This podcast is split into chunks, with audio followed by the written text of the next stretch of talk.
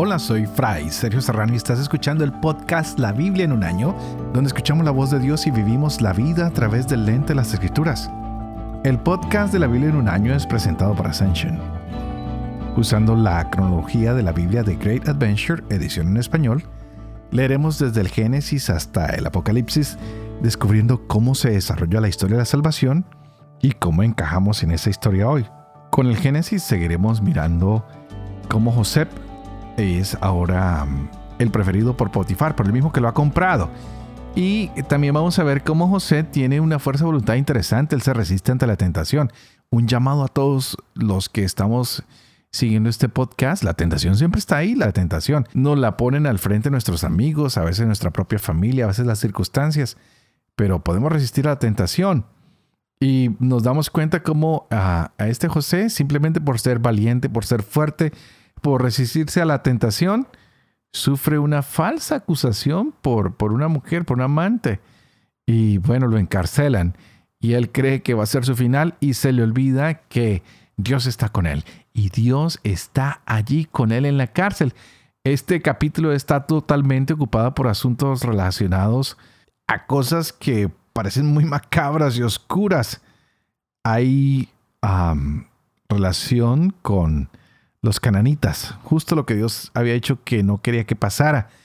Y vamos a ver cómo hay un incesto con una nuera, hay resentimiento contra ella, hay confusión, hay nacimientos, hay gemelos, hay historias interesantes. No sé si a usted les está llamando la atención este podcast, pero wow, para mí cada día está más emocionante. Estaremos leyendo hoy Génesis capítulo 38. Estaremos también leyendo Job a los capítulos 29 y 30 y llegamos a Proverbios capítulo 3, versos 28 al 32. Este es el día 20. Empecemos.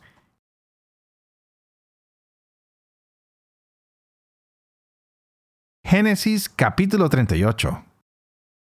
Por aquel tiempo bajó Judá de donde sus hermanos para dirigirse a cierto individuo de Adulán llamado Gira Allí conoció Judá a la hija de un cananeo llamado Suá, y tomándola por esposa, se llegó a ella. La mujer concibió y dio a luz un hijo al que llamó Er. Volvió a concebir y dio a luz otro hijo al que llamó Onán. Nuevamente dio a luz otro hijo al que llamó Selah. Ella se encontraba en Axiv al darle a luz. Judá tomó para su primogénito Er a una mujer llamada Tamar. Er, el primogénito de Judá, fue malo a los ojos de Yahvé que lo hizo morir. Entonces Judá dijo a Onán, Cásate con la mujer de tu hermano y cumple como cuñado con ella, procurando descendencia a tu hermano. Onán sabía que aquella descendencia no sería suya y así, si bien tuvo relaciones con su cuñada, derramaba a tierra evitando así dar descendencia a su hermano. Pareció mal a Yahvé lo que hacía y lo hizo morir también a él. Entonces dijo Judá a su nuera Tamar, Quédate como viuda en casa de tu padre hasta que crezca mi hijo Selah.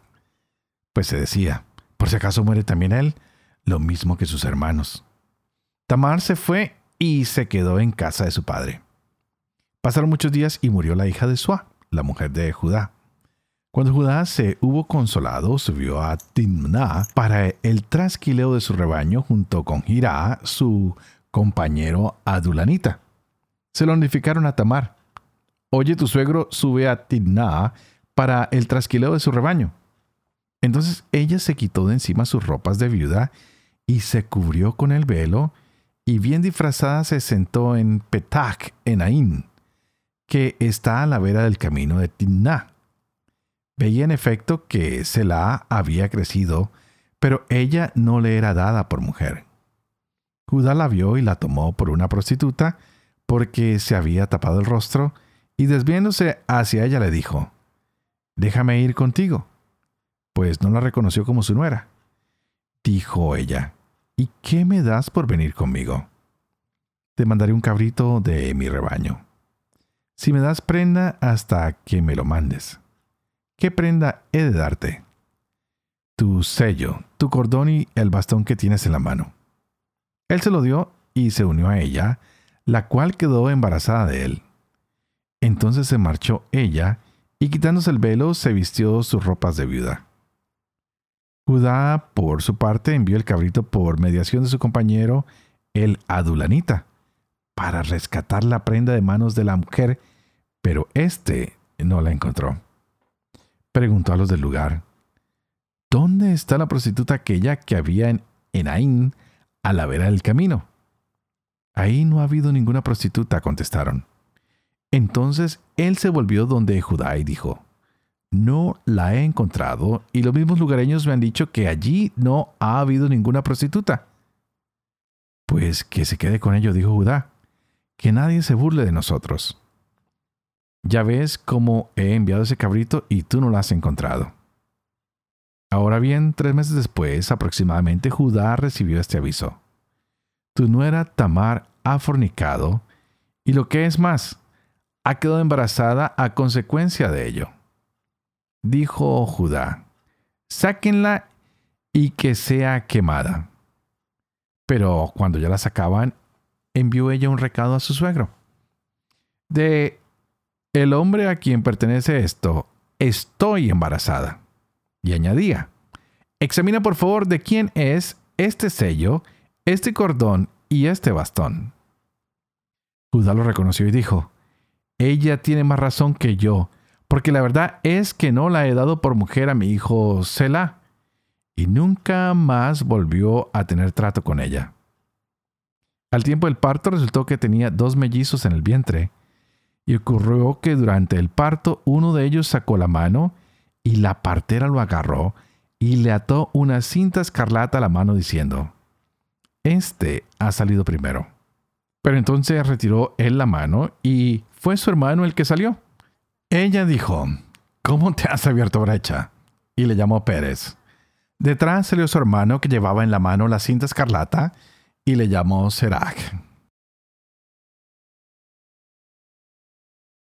Job capítulo 29 Continuó Job con su discurso y dijo, Si pudiera recuperar el tiempo pasado, los días en que Dios me protegía, cuando su lámpara brillaba sobre mi cabeza y a su luz caminaba en tinieblas, tal como eran los días de mi otoño, cuando Dios protegía mi tienda, cuando aún Shaddai me acompañaba y todos mis hijos me rodeaban, cuando bañaba mis pies en leche y la roca destilaba arroyos de aceite. Si salía a la puerta de la villa o instalaba mi asiento en la plaza, los jóvenes al verme se apartaban, los ancianos se ponían de pie. Los notables dejaban de hablar y ponían la mano en su boca. Cesaba la voz de los jefes, se pegaba su lengua al paladar.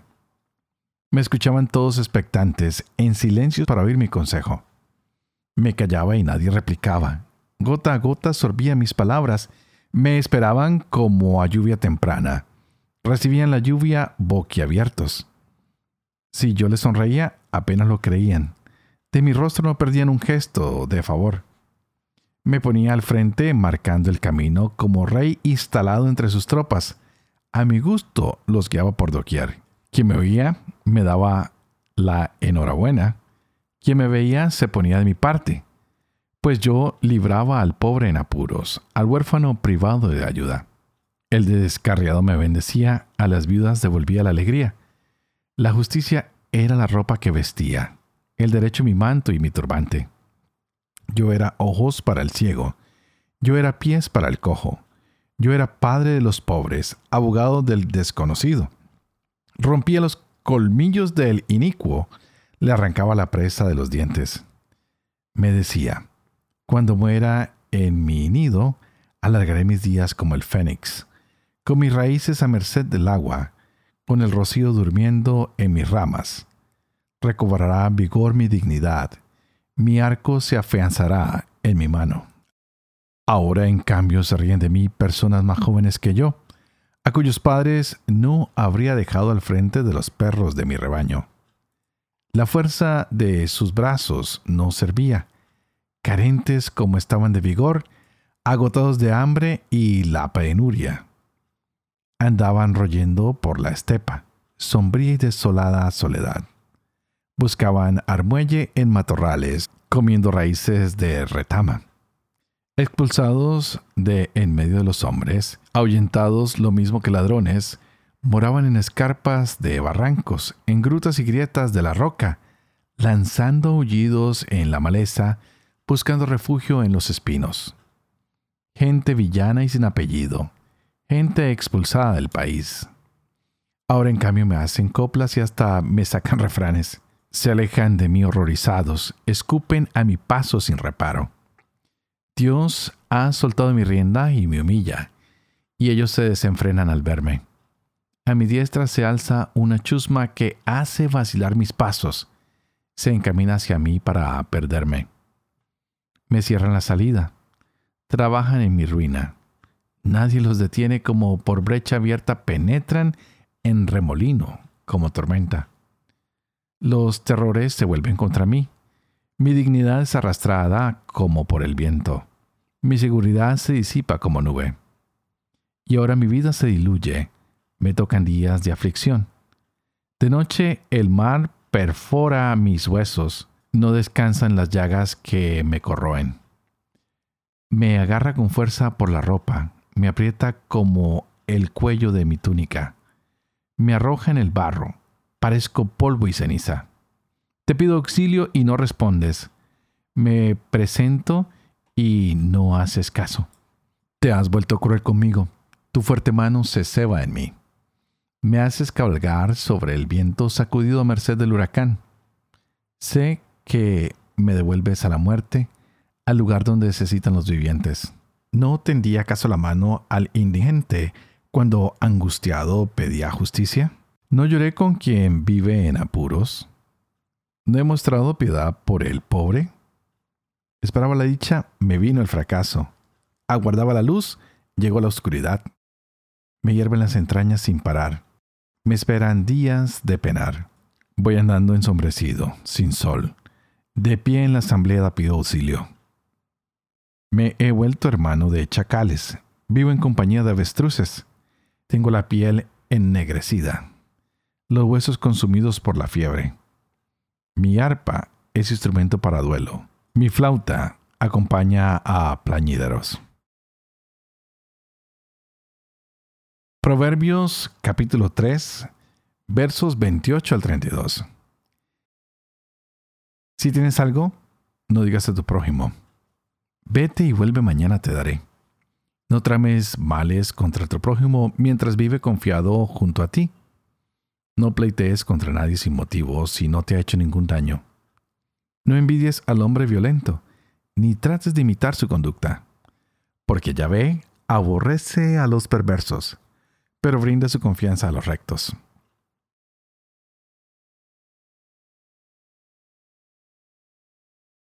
Padre de amor y misericordia, que hoy podamos aprender a dar con generosidad que aprendamos a hacer siempre el bien a nuestros hermanos, pues tú nos has dicho que debemos amarte a ti y amar a nuestro prójimo.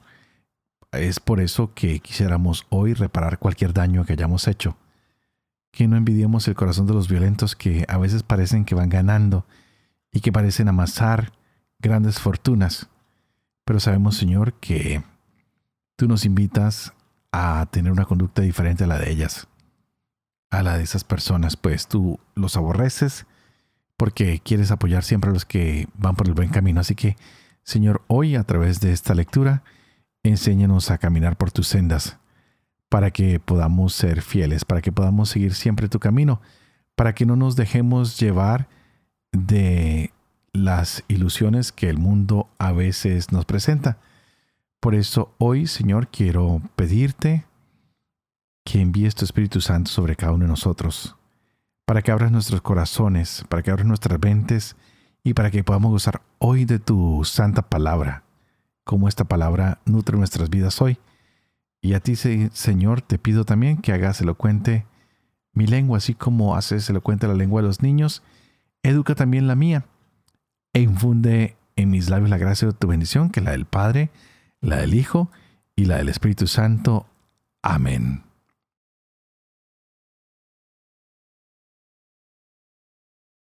Hoy seguimos con el Génesis, con esta historia de Israel, um, de Jacob, que ahora se llama Israel, y de todo este desenlace de una familia que, wow, no es, no es una familia de ejemplo, ¿no? Tiene toda la cantidad de problemas sabidos y por haber.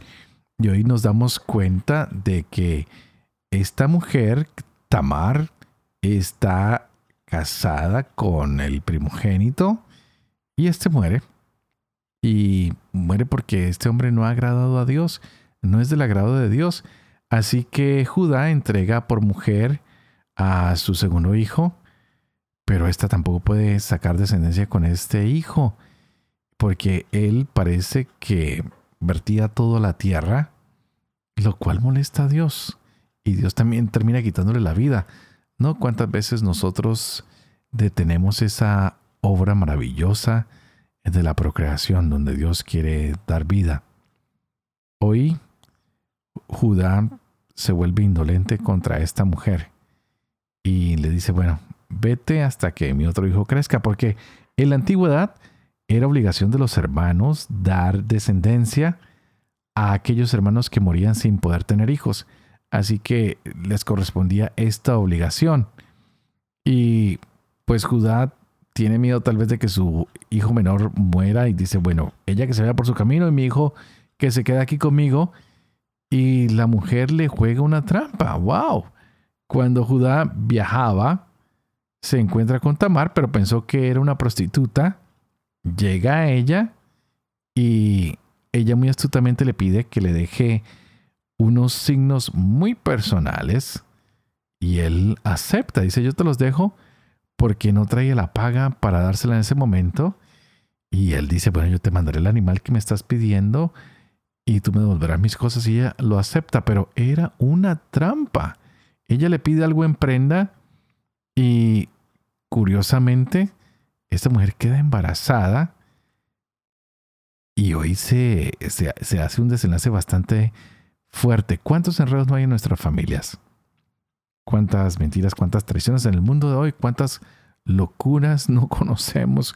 Hoy Tamar da a luz gemelos. Lo único que podía hacer falta, que hay un engaño, que hay una mentira y ahora el, el premio viene doble, ¿no? Dos hijitos que van a nacer inocentes de cualquiera de las cosas que su padre o su madre han hecho y un Dios que es un Dios de vida, que bendice los vientres, que bendice con vida y empieza esta historia a tomar un desenlazo bastante, bastante, bastante impensable. Esto está mejor que cualquier novela.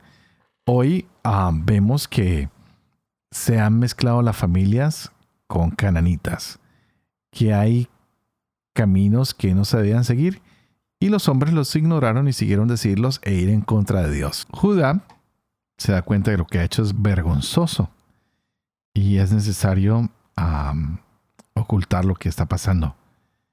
No puede soportar que perdió su sello, su báculo y en vez de dejar que la gente sepa esto, él quiere tapar todo su error. Pero Judá lo que hace es que se aparta y nunca más vuelve a tener trato con ella. Dos personas que se hacen daño y que ahora se alejan el uno del otro. Wow, bastante difícil. Pero tenemos el nacimiento de dos personas que tal vez van a traer alegría en esta familia. Pero quisiera que miráramos también un poquito lo que está pasando con Job. Hoy tuvimos el capítulo 29 y 30 y nos damos cuenta también que Job reconoce que la fuerza de Dios es muy grande. Y dice, bueno, yo, yo me he dedicado a hacer lo que Dios me pedía y sin embargo no me está yendo tan bien como me lo hubiera imaginado. Él ha ayudado al huérfano, a la viuda. Era la voz que aconsejaba y ahora todo el mundo se burla de él. Hacen manifiestos en su contra. Nada diferente con lo que está pasando en nuestro mundo hoy. Los estudiantes se burlan de los profesores, los hijos se burlan de los padres. Parece que el mundo estuviera al revés. Bueno, hoy es una clara imagen lo que está pasando con Job. Las cosas están al revés, él no lo entiende, es un hombre justo, es un hombre bueno, todo está en su contra y a veces pensamos por qué a la gente buena le pasan cosas malas, ¿no? Y vemos como toda esta gente buena, aunque le estén pasando cosas malas y difíciles, se mantienen fieles a Dios. Qué gran ejemplo para cada uno de nosotros. Cómo podemos nosotros alcanzar la santidad y darnos cuenta que nuestra confianza definitivamente tiene que estar puesta pues en el Señor. Job nos deja claro en este largo discurso pues que no ha recibido ayuda de ninguno de sus amigos. Él estaba pensando en esto, pero nadie le llegó. Job expresó entonces que su fe no estaba en las personas, no estaba en nadie, sino seguía ah, en Dios, en su Creador. Él no sucumbe ante tantos ataques. Y él dice, no, pues todos me pueden atacar, pero yo no puedo atacar a Dios, seguiré siendo fiel a Él. Los amigos de Job lo dejan solo. Entonces veremos cómo Job sufre. Y tal vez es un caso grave cuando nos sentimos atacados en nuestro ego, ¿no? Y tal vez es una enfermedad que tenemos hoy, cuando dejamos que el orgullo nos domine, cuando dejemos que sea el odio, el rencor, la venganza, que nos van acabando los momentos de alegría y de paz que deberíamos tener. Los amigos de Job, pues vimos que no fueron capaces de realmente decir, Job, vamos a buscar cuál es la raíz de tus problemas y vamos a darte la mano. No, no, no, simplemente se alejaron. La gente nos deja muy fácilmente. Hay muchos memes hoy en día que dicen que ah, los amigos se conocen en los malos tiempos. Hoy Job se dio cuenta quiénes eran sus amigos. Y este capítulo, pues no tiene ninguna confesión de Job. todo gira alrededor de los que se están jactando. Él mismo se jacta y vemos cómo su corazón se quebranta, su espíritu se quebranta, él está contrito.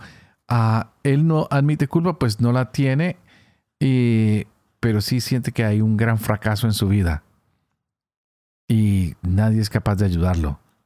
Nadie puede percibir su verdadero problema. No conocían realmente a Job, no conocían a, Dios y creen que es Dios el que envía el sufrimiento a Job y que lo está castigando.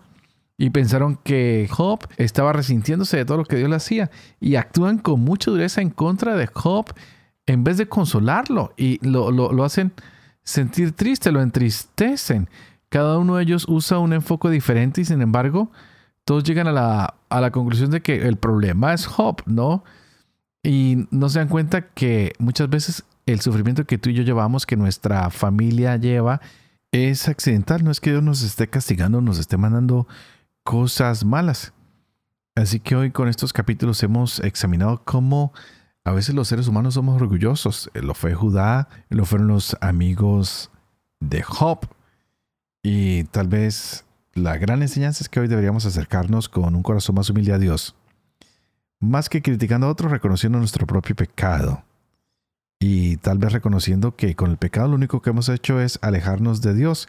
Ojalá que cada uno de nosotros pudiera tomar su cruz y contemplar cómo Cristo se humilla por nosotros y murió en nuestro lugar. Y no tenía un corazón altivo, sino era un corazón humilde y sencillo. Y por eso hoy estamos llamados a esa humildad, a decirle Señor, tal vez nos hemos equivocado, hemos juzgado mal, Hemos cometido tantos errores como Judá o como los amigos de Job, pero sabemos como Job que tú eres un Dios fiel y que no nos podemos alejar de ti porque lejos de ti, pues no somos nada. Y antes de despedirme, quiero que ustedes por favor oren por mí, para que yo pueda ser fiel a este ministerio que se me ha confiado, para que pueda vivir con fe lo que leo y lo que trato de enseñar, para que cuando enseñe sea la verdad lo que estoy enseñando y para que yo pueda cumplir esa verdad que enseño. Y que la bendición de Dios Todopoderoso, que es Padre, Hijo y Espíritu Santo, desciendan sobre ustedes y los acompañen siempre. No se olviden que hoy pueden alabar, bendecir y predicar con la palabra de Dios. Que Dios los bendiga.